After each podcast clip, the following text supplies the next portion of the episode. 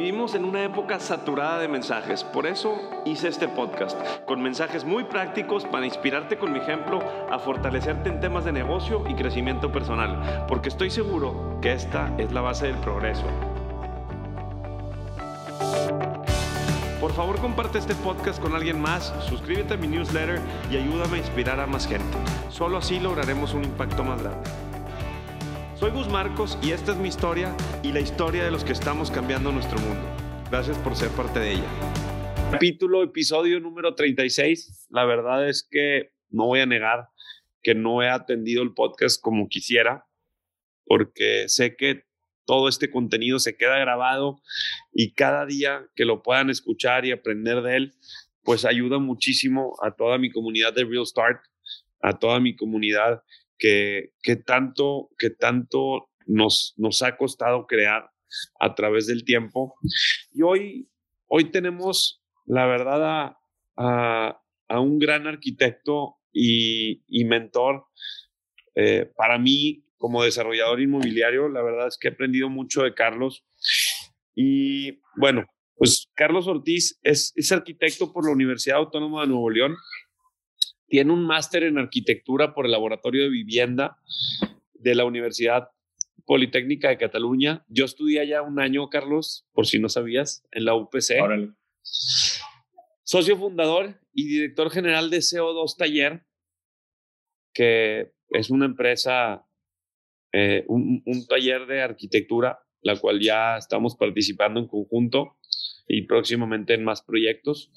Es profesor de taller de vivienda y ciudad, que justo por ello lo invito a ser parte.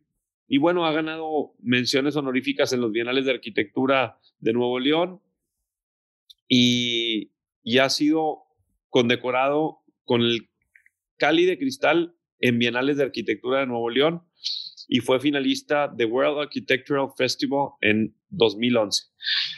Y bueno, ha tenido eh, premios de obras CEMEX en el 2018 en fin, un, un, sinfín de, de, de, premios y, y, bueno, fuera de esos premios y de esos nombres, Carlos, eh, sé que, que tu despacho de arquitectura agrega mucho valor, pero quiero preguntarte algo que todos los arquitectos chavos han querido ser y emprender. Que sé que, que, no vienes, no te regalaron ninguna relación laboral que tienes. Me consta que ha sido de trabajo duro, de visión de negocio, de aportar valor. ¿Cómo, cómo, cómo nace el despacho de arquitectura y cómo te aventaste a dar ese primer paso después de trabajar con varios arquitectos? ¿Qué pasó? ¿Cómo lo hiciste para poder emprender este despacho y esta organización que hoy tienes? Mira, eh, eh, bueno, primero gracias por la invitación. Eh, muy, muy chido ahí platicar con, contigo, ¿no? Y, a pesar de que tienes este, como 15 años menos que yo, yo también te considero un mentor. Gracias, gracias. Eh, y, y, y, sí, te, te, he estado siguiendo desde hace rato y pues ya se lo doy ahí por ahí por hacer algo en conjunto, este, charlando y demás. Eh, y bueno, pues ¿cómo, cómo empezó esto? Eh, híjole, em, yo estudié arquitectura entre el 90 y 95 en la Autónoma de Nuevo León. Y pues bueno, cuando egresé, pues yo decía, pues voy a estar en un, en un despacho de arquitectura y ahí voy a ir escalando y, como que hasta ahí veía, ¿no? Que, que, que podían llegar las cosas, ¿no? En el 98 eh, tuve la suerte de empezar a colaborar con Tito Camargo y empecé a darme cuenta de que había un universo al cual pues podríamos eh, llegar los arquitectos, ¿no? que, que, tiene que ver con la, con la práctica profesional independiente. Eh, a la par de que trabajaba con Camargo, pues cayeron ahí un par de proyectos pequeños que estábamos haciendo pues after hours, ¿no? Este, para, para, para completar ahí un poco eh, la paga y, y haciendo algunas cosas. Y, y, pues bueno, en el 99 se da por ahí una oportunidad de, de, escalar y trabajar en, en, una mega transnacional en CEMEX. Eh, y justo cuando había aceptado la oferta, que era eh, pues muy tentadora, eh, pues se me presenta la posibilidad de abrir la oficina, ¿no? Y entonces, eh, pues como dice Pepe Mora el salto de fe. Este, dijimos, bueno, vamos a hacerlo. Rechacé la oferta de Cemex y arranqué la oficina gracias al apoyo de, de, de, quien en ese momento era mi suegro. ¿no? Este, me prestó una oficina y me dijo, dale, este, empiezan a trabajar. Aprovechamos esos proyectos que ya traíamos, eh, quien fue mi socio en ese tiempo y yo, eh, Ángel, Ángel López, que colaboraba también con Tito. Y, y, pues esos proyectos de alguna manera pues ayudaron a, a, a arrancar, ¿no? Eh, y pues nuestro lema de inicio, pues prácticamente nos lo puso Tito Camargo, ¿no? Este, y lo seguimos aplicando, lo sigo aplicando con mis socios actuales hasta ahora, eh, que decía, cuando te caiga una chamba y cobraste 100 pesos, entrega como si hubieras cobrado 200 y, y no te faltará trabajo. Y, y, pues de, alguna manera eso es lo que buscamos hacer, ¿no? Y, y así, y así empezamos. Qué, qué gusto escuchar eso. Y, y, para todos aquellos arquitectos, chao, tú al final del día nos conocimos, Carlos, el arqui Carlos me invitó a dar una pequeña conferencia de mis vivencias como, como emprendedor y desarrollador inmobiliario de una de sus clases. Eh, porque al final del día te gusta mucho eh, aportar eso que hay en la calle, eh, todo lo que has aprendido a tus alumnos. Y es algo muy, muy fregón. ¿Qué les dices a tus alumnos de la carrera, aparte de obviamente conceptualizar el proyecto arquitectónico para la ciudad?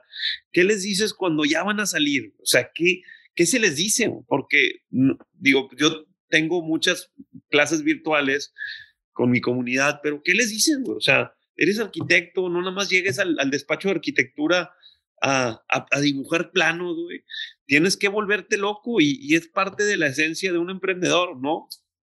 Claro, y, sobre todo, eh, lo platicaba en, en, un podcast la semana pasada con el buen amigo Raúl Rodríguez, eh, pues que, aprendas a, capi a, capitalizar tus circunstancias, ¿no? Yo tengo la suerte de ser profesor en la Universidad Autónoma de Nuevo León y digo suerte porque la gran cantidad de, o, la gran diversidad de, de realidades sociales de los estudiantes es impresionante, ¿no? Lo mismo eh, le platicaba una vez a GU que lo mismo, un semestre tenía un alumno que, que, todas las mañanas a las 4 de la mañana tenía que bajar del cerro al Topo Chico para cargar las tinas de agua y llevarlas a su casa para poderse bañar y preparar la comida y demás. Y al mismo tiempo llegaba una chava en un Audi A3 a tomar la clase, ¿no? Y, y tenía clases de equitación y demás. Y, y entonces, eh, pues cada, cada, quien tiene circunstancias distintas, pero a partir de entenderlas, de saberlas leer, es que puedes capitalizarlas, ¿no? Y, y hoy, por ejemplo, este chavo sé que, que, que trabaja y es brazo derecho de, de, una constructora ya muy grande, ¿no? Este, aquí en, en Monterrey. Y, y, bueno, si, si, ves su origen y por lo que pasó y lo, y lo que hubo que, que, que, decirle durante las clases, pues pudo capitalizar las cosas. No, su crecimiento fue, su crecimiento fue enorme, ¿no? Así es. Ya seguirán siguientes pasos para emprender o poner su constructora o aliarse con un amigo. Qué, qué, qué, qué chingona historia, fíjate, ¿eh? No, hasta. Sí, pues la verdad es que es, es un tema de saber capitalizar y no compararte.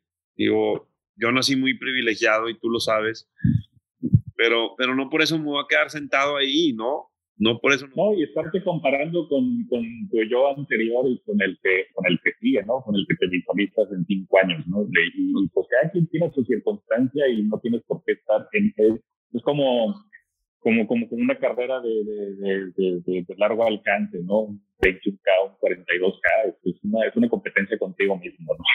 Totalmente.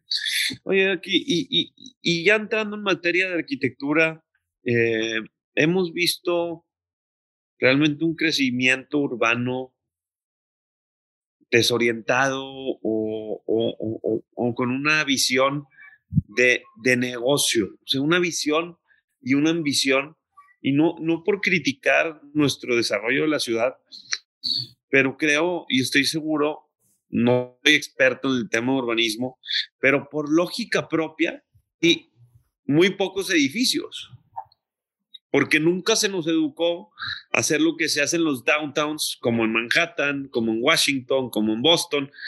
¿Cuál, cuál fue la diferencia o la línea que, siguieron, que, que, que, que, iniciaron los desarrolladores inmobiliarios con sus bancos de tierra para, para desparramar la ciudad y, y, que se fuera a ciudad, que yo no veo eh, si 150 edificios en el centro. Ahorita los estamos haciendo, pero porque ya la mancha urbana se desparramó. Eso debió haber sido antes, ¿no? ¿Qué, qué, qué fue lo que pasó? ¿Y, y, y qué piensas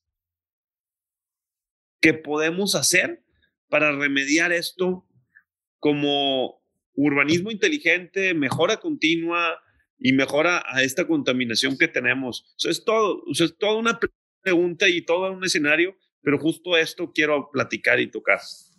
Sí, mira, eh, debemos entender por un lado que, que, aunque tenemos somos una ciudad que tiene más de 400 años de fundada, eh, somos una ciudad muy joven, no tiene más de 130 años eh, como, como ciudad en expansión y en crecimiento, ¿no? Es hasta eh, mediados del siglo XIX, con la primera industrialización, que Monterrey empieza a crecer poco a poco y deja de ser ese pequeño ranchito de 15 casas, ¿no? Que, que fue durante los primeros tres siglos de, de su historia. Eh, y, y, es en la segunda industrialización, justo en 1900, cuando el crecimiento de la ciudad empieza a explotar de una manera importante, ¿no? En tan solo 10 años pasamos de 6.000 habitantes a 33.000. Entonces, eh, ¿qué, ¿qué, pasó en ese tiempo? Fíjate que eh, hubo un tema bien interesante porque Bernardo Reyes, cuando inicia todo el tema de la industrialización, pues da, da, una serie de incentivos para que se empiece a construir en la ciudad. Y entonces hay un montón de extensiones de impuestos para que se construya alrededor de la Alameda, para que se construya a lo largo, a lo largo de, eh, en ese tiempo, Calzada Unión y Calzada Progreso, hoy Pino Suárez y Madero. Eh, y, y, todas esas megacasonas y, y grandes construcciones de ladrillo que, que fueron desapareciendo en el siglo pasado, pues se construyeron gracias a esos incentivos, ¿no? Entonces, eh, la ciudad ha tenido una, una historia de desarrollo inmobiliario acorde a su nivel de crecimiento, ¿no? O sea, si, si nos comparamos con una ciudad como, como París, eh, el, eh, la discusión que tenemos ahorita sobre si borrar lo, lo, histórico y poner edificios nuevos, pues la tuvo París en el siglo XIX a mediados, ¿no? Con, con el plan de Napoleón por por renovar París y, que desarrolló el Baron Haussmann, o si queremos, o, este tema de, la discusión que tenemos sobre si vertical o no, eh, lo tuvo Nueva York a principios del siglo pasado, ¿no? O sea, donde se estaba discutiendo si, no, si se iban en altura o no. Entonces la ciudad es muy, muy joven y entonces, pues por eso está sucediendo, ¿no? Este asunto. Y por otro lado, tenemos una enorme influencia de las ciudades del sur de Estados Unidos que eh, crecieron con un urbanismo equivocado, ¿no? Mientras Atlanta y Dallas estaban apostando por la expansión territorial, Portland, Nueva York y Boston estaban apostándole por comprimir la ciudad y levantar una altura, ¿no? Muy bien, o sea, en algunas ciudades de Estados Unidos, pues sí hubo un, un, un, tema horizontal, un crecimiento horizontal. Sí, Dallas mide ahorita 90 kilómetros de lado a lado. Sí, sí, totalmente. Texas, Texas, sí, sí, sí, tienes razón. Texas, todo Texas.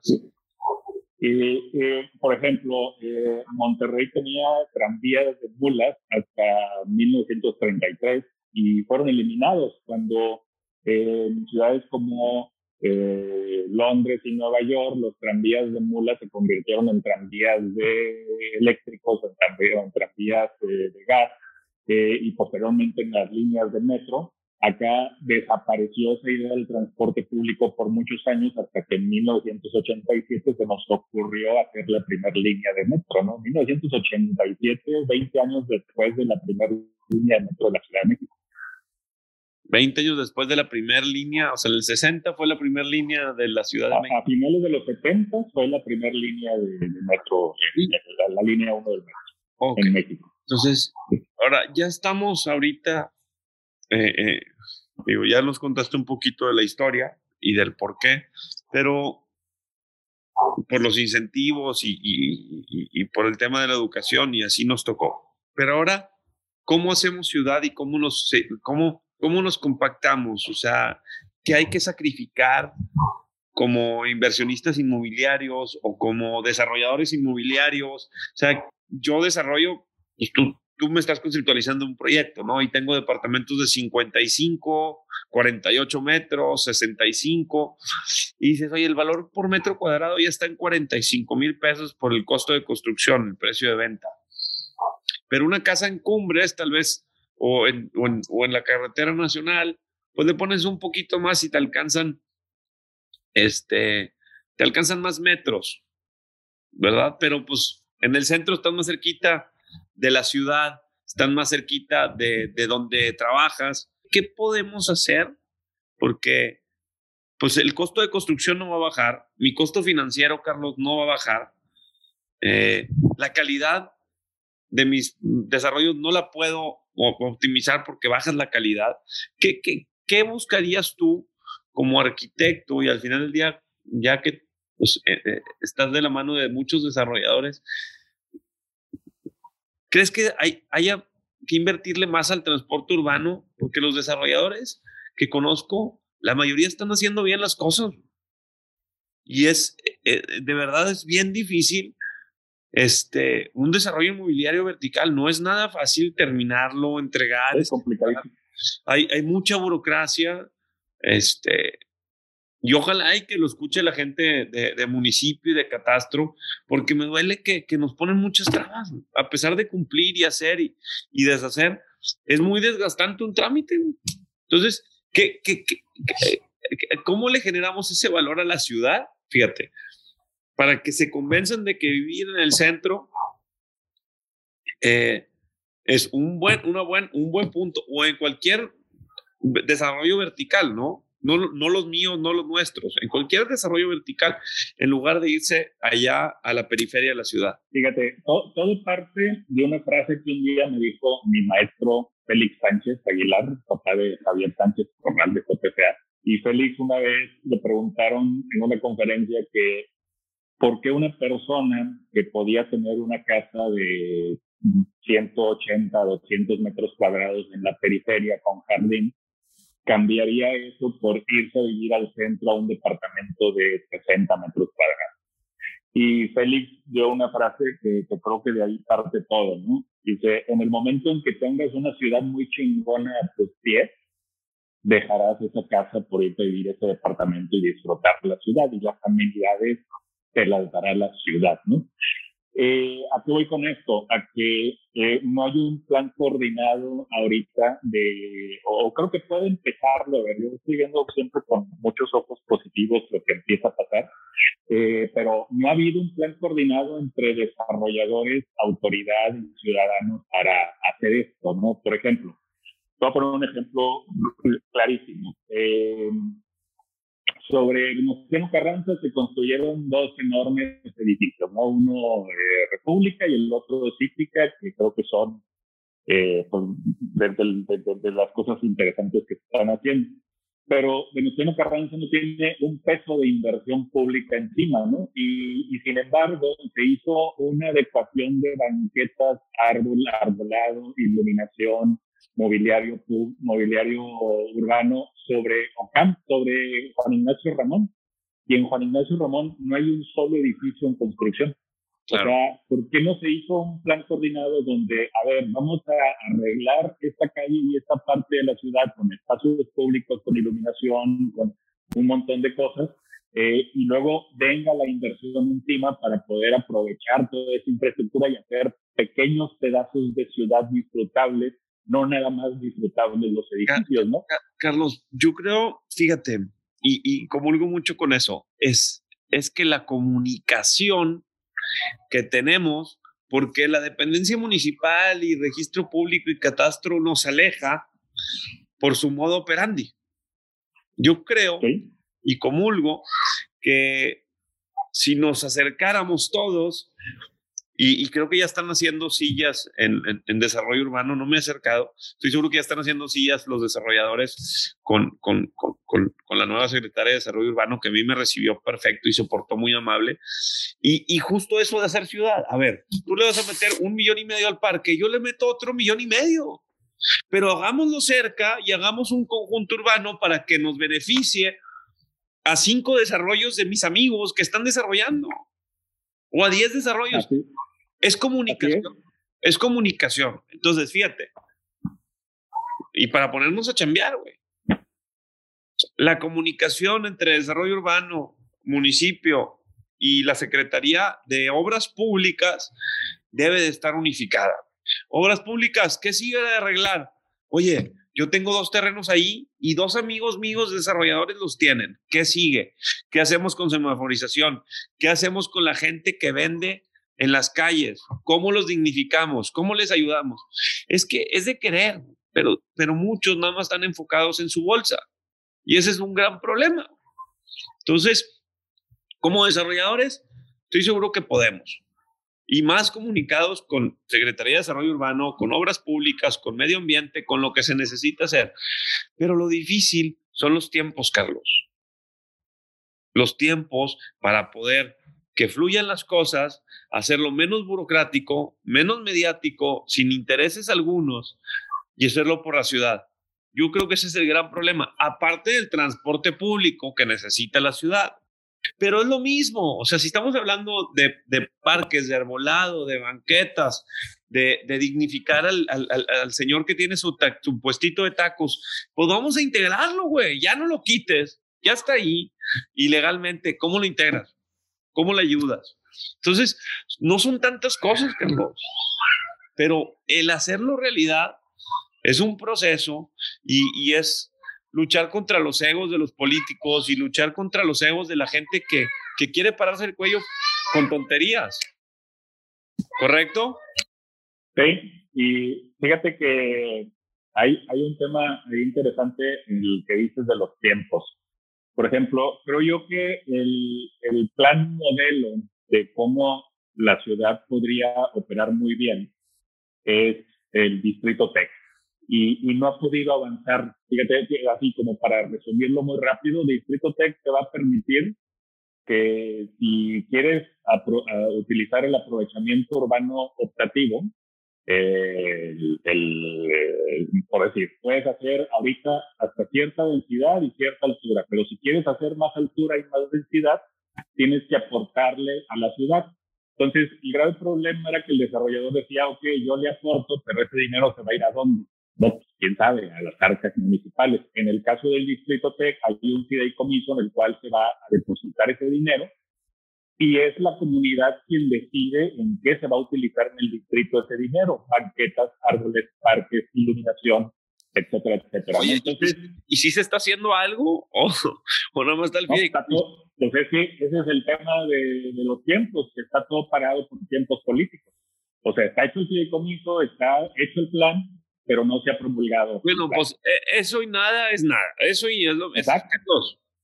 Es, es lo mismo. O sea, hay que ser. Pero bueno, ok, ya, ya tenemos. Pero, es una manera coordinada de hacerlo, ¿no? Sí, sí, sí, al menos ya hay un fideicomiso donde se deposita el dinero como desarrollador porque tengo más densidad y, y, y, se ve. Entonces, al final del día creo que sería eh, el tema de coordinación eh, municipio, obras públicas, desarrolladores inmobiliarios. Y luego el tema estatal, que es el tema de transporte público. ¿Sabes si hay, tú sabes si hay planeación urbana para, para facilitar, eh, ya sea, pues, la línea del metro 3 todavía ni, ni está, en ocupa, está parada, ¿verdad? La línea del metro ya funciona, la 3.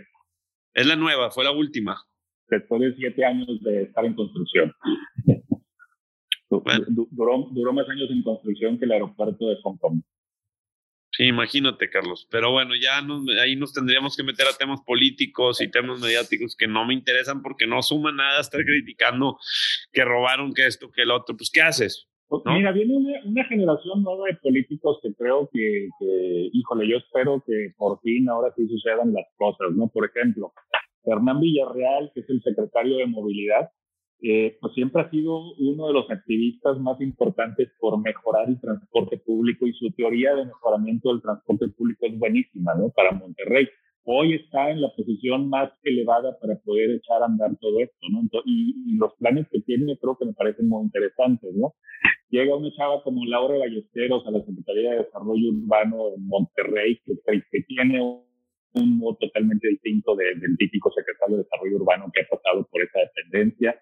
eh, no sé, lo mismo Javier de la Fuente y Javier Leal acá en San Pedro, que tienen una idea totalmente nueva y renovada de cómo hacer ciudad, de colaboración entre todos los entes, porque eh, ellos entienden algo que, que, en Monterrey no se ha entendido, que, que, la ciudad es un ente construido, un ente que tiene preexistencias que hay que entender.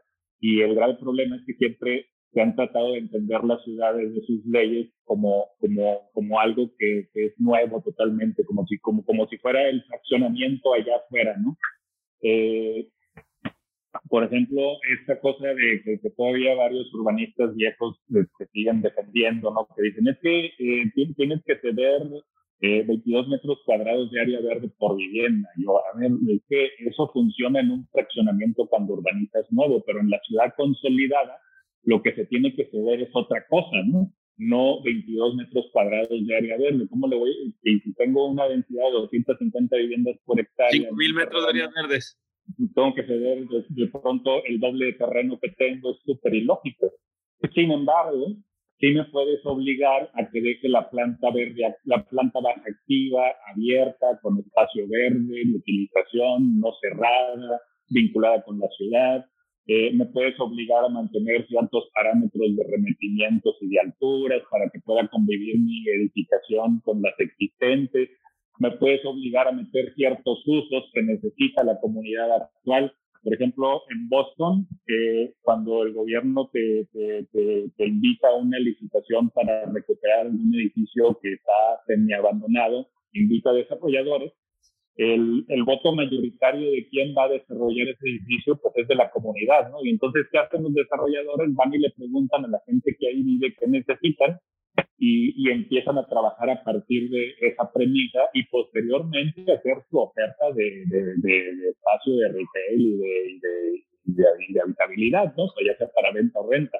Pero lo primero que hacen es darle una planta baja a la comunidad que inmediatamente se volverá la consumidora del desarrollo. Entonces, es la comunidad la que pide el desarrollo. Y hoy en Monterrey de pronto tenemos como esa resistencia, sí, hay en un edificio aquí al lado, eh, cuando deberíamos de lograr que, se aplaudiera que eso sucede. ¿no? Sí, sí es un tema, el tema de vecinos, el tema de que no entienden la, el tema vertical, también un poco el tema de, de la protección del patrimonio hablando del tema de Lina, este, sí. Como desarrolladores, la verdad es que tenemos que estarnos cuidando de muchísimas cosas y a ni modo así toca, no, no, no nos rajamos, pero creo que, que deberían de escucharnos y, y escuchar la visión de, de que podemos agregar muchísimo valor con todo ese tiempo perdido y todos esos costos y costo del dinero parado. Si nosotros le ponemos un número de decir, oye, mi costo financiero de un terreno de 50 millones de pesos y dame el permiso en un mes y ese año que perdí, mejor te lo doy para, para vías públicas y para un camioncito urbano en la zona o para bicis eléctricas. ¿Qué onda, Carlos? Imagínate, güey. Te doy tu permiso en un mes, cumple. Güey, Carlos, tardan un año en dar un permiso. ¿Por qué? Son planos, son áreas área vendible. es, un trabajo netamente técnico, ¿no? Este, que debería de salir pues, eh, muy rápido. A ver, ¿por qué quiero que se me caiga un edificio? ¿Para qué quieres la ingeniería estructural? Pues sí, así es. Son, son muchas y, y, y, debería haber estas dos cosas, ¿no? Este, donde, ok, estoy eh, cumpliendo cabalmente con todo lo que marca tu reglamento, pues esto sale rápido, ¿no?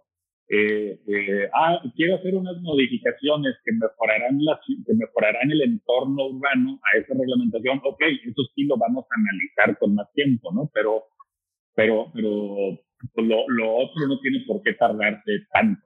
Eh, al final es un tema burocrático que, que, que no se entiende, ¿no?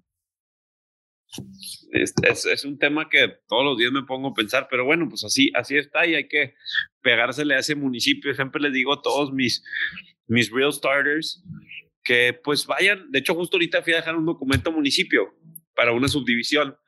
Y, y con madre, güey, porque fui y me dijo, dije, ya está, y vamos, este, fui a dejar la, la, la responsiva del topógrafo, porque tiene una pendiente del 18% y te piden responsiva.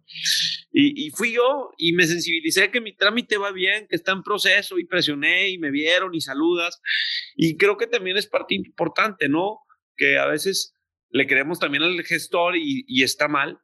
Hay que sensibilizarnos, hay que ir nosotros a hacer los trámites, si hay que portarnos amables, hay que tener paciencia y hay que ver cómo si agregamos ese valor. Yo sigo yendo a, municipio, Carlos, no sé si te das cuenta, pero de repente subo que ando por ahí me encanta, me encanta, me encanta ir y aprender porque también aprendes mucho, ¿eh? Aprendes mucho. Así es.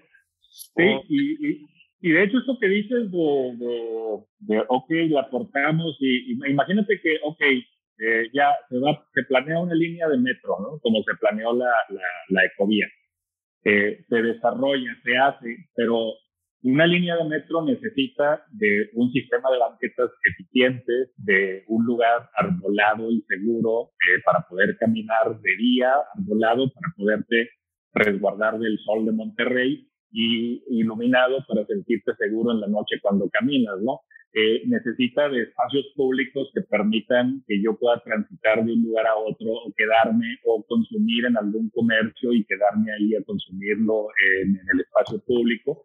Y necesita de cercanía de la vivienda y del trabajo. Y para lograr la cercanía, pues se logra haciendo densidad constructiva alrededor de, o sea, eh, el que llegue una línea de metro hasta Cumbres, donde son puras casas en, en clústeres cerrados, pues pues bajarte del metro en Leones y luego llegar a, a, a, Cumbres Elite, sector 25 caminando, este, pues sería una locura, ¿no? Cuando toda esa vivienda estuviera agrupada en cuatro o cinco manzanas de edificios, pues da sentido el tener la línea de metro, ¿no? Y eso lo puedes tener en el centro. Muy bien. Me, me queda muy claro que el futuro tiene que seguir siendo verticalizar entregar un, buen producto al inversionista, porque ahora apenas se está verticalizando el centro, Carlos. Ya se han entregado ciertos desarrollos y de repente si escucho que la gente, unos no están contentos, ¿eh? De verdad. Este, y, no es por criticar lo mal hecho o lo bien hecho, pero o no se acostumbran o te entregaron mal el departamento o le falta calidad. Y si es, y si es un reto dar, eso, dar, dar de más en un desarrollo, no nomás por el costo, porque terminar un proyecto y una casa o un departamento con, con, con una calidad impecable, pues tú lo entiendes, Carlos. Tú has entregado casas y departamentos y cuesta mucho trabajo y luego ya traes la prisa y traes la prisa porque el crédito y escriturar. Y no es así, hay que tomarse en tiempo, forma y calidad de estos departamentos. Y, y, ese es el reto como desarrolladores que vivimos nosotros, ¿no?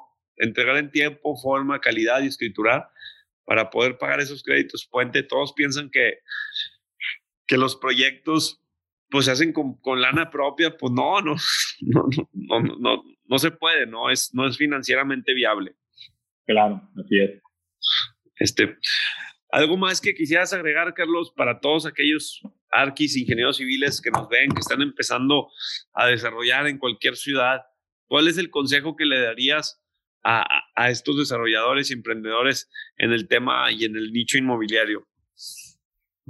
Fíjate, eh, hay, hay, un tema que, que lo, lo, he, lo, he, dicho mucho en, en, en, los lugares donde me han invitado, ¿no? Este, que, se está dejando o, se ha dejado históricamente en los últimos 20 años al desarrollador la, eh, la responsabilidad de, de, hacer la ciudad, de, de, ah, tú eres el desarrollador, bueno, tú dinos cómo hacerlo, ¿no? Y, y, al final la responsabilidad del desarrollador es vender productos inmobiliarios, ¿no? Y, y lograr ganancias para sus inversionistas y para él, ¿no? Eh, entonces, eh, la responsabilidad es la ciudad de todos, ¿no? Entonces, si se está dejando en el desarrollador esta idea, yo creo que el desarrollador debería de ser quien convoque a todos los actores de la ciudad para que en conjunto, pues, hagamos un plan coordinado de, de cómo entrarle a la ciudad, ¿no? Decía Carlos Flores Marini que el juego, que el urbanismo es como un juego de pirinola que dice en todos sus lados todos ganan. Eh, y, obviamente cuando tú le das a la pirinola, pues va, va, a caer siempre en todos ganan, pero para que todos ganen, pues todos tienen que poner algo de su parte, ¿no? Eh, la, la, autoridad que protege al patrimonio pues debe entender los intereses de los demás, eh, la, la, autoridad o la institución que se encarga de regular la normativa de la ciudad pues debe entender todos los intereses, el ciudadano debe entender que tiene que tener destinos cada vez más, ¿no? Y que debe irse identificando la ciudad. Eh, y así sucesivamente, ¿no? En alguna ocasión analizamos en mis clases del centro de Monterrey eh, y veíamos que en ese tiempo, hace unos 10 años yo creo, eh, habitaban en él eh, 33 mil habitantes o algo así. Eh, y, y, pero tenía un potencial como para 700 mil, ¿no? O sea, realmente, y, y, prácticamente es todo cumbre, ¿no? O sea, todos los habitantes de cumbres podrían vivir en el centro de Monterrey, en una comunidad súper interesante, densa, eh, activa, vibrante, llena de actividad las 24 horas del día. Te entiendo, con tu parque, con tu café, con tu. Eh, con lo que quieras, con tu cowork. No, ni me digas. Es, es que. Es, bueno, pues Valle, Valle Poniente sí es un ejemplo, Carlos. Eh, sí, aún así sigue teniendo muy poca densidad habitacional. O sea, Valle Poniente tiene una gran densidad constructiva con mucho plus de oficinas pero sería mucho mejor si hubiera más departamentos en Valle Poniente. totalmente, porque luego redensificas los pocos edificios de oficinas que están vacíos. Así es. Aparte de la pandemia vino a cambiar un poquito el real estate. Creo que sí se tienen que poner las pilas eh, los, los desarrolladores, los, vamos, los urbanistas y los que están en desarrollo urbano y en, en la ciudad para aumentar estas densidades, que ahí van, ahí están en proceso, pero pero sigue ambigua la ley, en San Pedro también, en Monterrey pues los DOT nada más. Y, las que... la, gente escucha densidad y se asusta, eh, pero confunde densidad habitacional con densidad constructiva, ¿no? Y, lo que nos tiene que asustar es el exceso de oficinas porque implica un exceso de estacionamiento eh, por si por un departamento de 60 metros cuadrados yo necesito un cajón, por 60 metros cuadrados de oficina, pues, eh, por mercado voy a necesitar tres o cuatro, ¿no? Claro. Entonces, eh, creo que, por ejemplo, el plan que trae San Pedro para el centrito está genial, o sea, está cambiando todo ese bus desperdiciado para que se haga más densidad en los corredores principales y, y, y, yo todavía me, me, me, me, saca de onda que incluso los urbanistas muy reconocidos se opongan a ese plan, ¿no? El plan que trae Miguel Treviño cuando se las calzadas. ha de ser porque no quieren que los molesten ahí por sus casas o algo así, no sé. Ni siquiera viven ahí, o sea, pero, pero es, es como un tema eh, de, malentender o, o, de querer seguir estar casando, casado con el modelo de ciudad que teníamos que ya es inoperante para 5 millones 300 mil habitantes. O sea, ya no podemos seguir funcionando como funcionábamos en los 90, donde eh, no había tráfico, eh, éramos 3 millones de habitantes, había 500 mil carros, eh, hoy somos 5.3 millones de habitantes con 2.5 millones de autos, pues eso es insostenible, ¿no? Tenemos que pasar a otros modelos que ya son buenos en otras ciudades, ¿no? Muy, muy bien, Carlos. Pues muchas gracias por estar en este podcast número 36 para la comunidad de Real Start y la de Bus Marcos. Eh, creo que hay mucho por hacer, lo platicamos y no, no hay que dejarlo en palabra, hay que poner el ejemplo en el proyecto que estamos conceptualizando para que vean que sí se pueden hacer cosas y vas a ver el cambio que vamos a generar con este proyecto. Estoy seguro de ello y, hay que echarle muchas ganas. Así es. Gracias, pues Muchas gracias por la invitación. Hombre, que, que tengas muy, muy buen día. Gracias. Que lo que escuchaste aquí no se quede en pura inspiración. Conviértela en acción y compártenos tus logros. Sígueme en Instagram, Facebook, YouTube y suscríbete a mi newsletter. Hagamos una comunidad de gran impacto.